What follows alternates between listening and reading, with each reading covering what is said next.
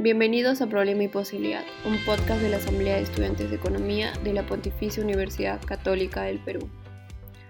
Soy Yasmen Iberia y junto con Arisa Saito abordaremos el tema el efecto del COVID-19 en el campo laboral femenino y en el hogar. ¿Sabemos de qué manera afectó la pandemia a las mujeres en el trabajo y en el hogar?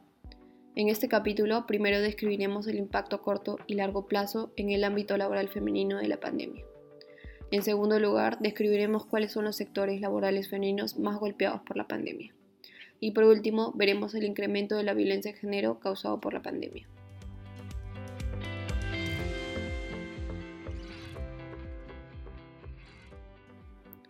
El impacto del COVID-19 ha ocasionado una grave crisis a nivel nacional, afectando a varios sectores de la economía. Uno de ellos se ha reflejado en la reducción del capital humano en las empresas, lo cual ha incrementado aún más las brechas de género.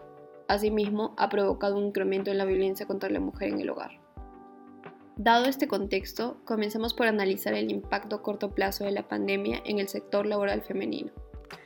A nivel nacional, antes de la pandemia, aproximadamente el 44% de las mujeres y el 42% de los hombres estaban empleados en sectores no esenciales. En las áreas urbanas, esta cifra alcanzaba el 51% para ambos sexos.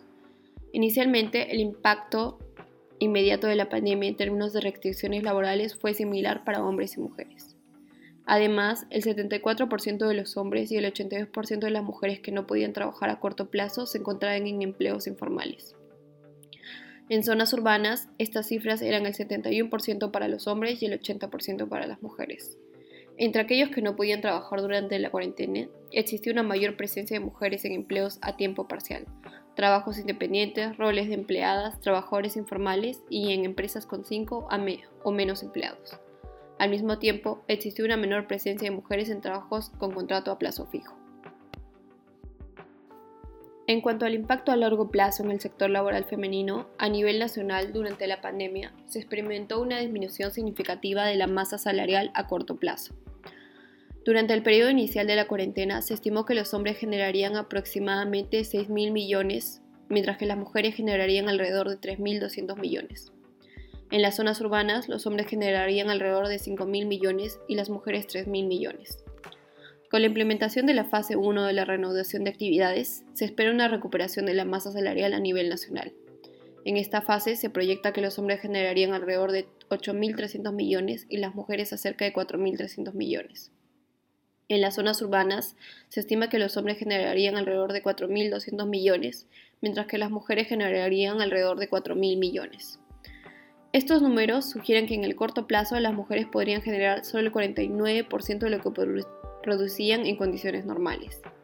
Sin embargo, en la fase 1 de la vuelta a la normalidad, se espera que esta capacidad de generación de ingresos aumente al 66%. Para los hombres, estos porcentajes serían de 47 y 66% respectivamente. Por lo tanto, a nivel nacional no existían diferencias de género significativas en los impactos de las restricciones.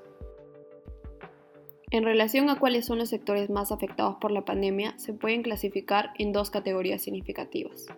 Los trabajadores afectados y la pérdida de masa salarial.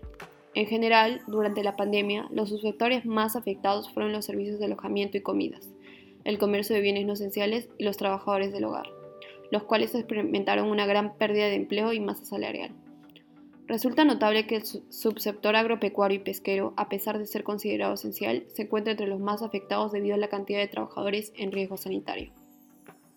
En la fase 1 de la vuelta a la normalidad, a mediano plazo, los subsectores más afectados en términos de empleo y masa salarial son el comercio de bienes no esenciales, los trabajadores del hogar y la fabricación de textiles, prendas de vestir y cuero. La restricción de los trabajadores en grupos de riesgo, así como la falta de opciones para trabajar de forma remota, impacta negativamente en subsectores como el comercio de bienes esenciales. Finalmente, como último punto, pasemos ahora a discutir un tema delicado pero relevante, el incremento de la violencia de género causado por la pandemia. Las tensiones que surgen como un resultado de un periodo prolongado de encierro, a menudo en condiciones de hacinamiento, crean un ambiente propicio para el aumento de la violencia. Esta violencia puede ser perpetrada no solo por parte de la pareja, sino también por otros miembros del hogar. En el caso de Perú, se observa una preocupante disminución en marzo en el número de casos atendidos de violencia contra las mujeres, de un total de 14.420 casos atendidos en 2019 a 6.155 en 2020. Este descenso probablemente esté relacionado con las medidas de inmovilización obligatorias implementadas a mediados del mes, los cuales habrían obstaculizado los procedimientos habituales para estos casos, sin embargo, si consideramos los informes de consultas telefónicas atendidas en la línea 100, encontramos un aumento del 25% en el número de consultas atendidas en marzo en comparación con el mismo mes del año anterior. Es importante destacar que los datos disponibles solo abarcan hasta marzo, pero se han informado continuamente en los medios de comunicación. Se informó que durante los primeros 23 días del estado de emergencia, la línea 100 recibió más de 8.000 llamadas, lo que representa aproximadamente 360 llamadas diarias, y entre el 16 de marzo y el 5 de mayo se produjo un aumento del 43.2%.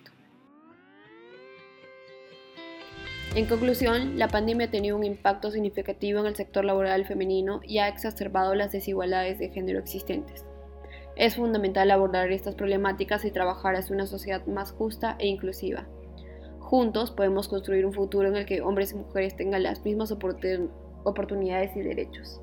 Asimismo, la acción del Estado es fundamental para construir una sociedad más justa e inclusiva y libre de violencia de género.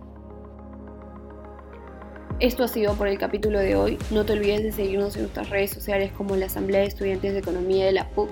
En ellos encontrarás cada semana contenido de análisis económico en los formatos de podcast, entrevistas, infografías y artículos.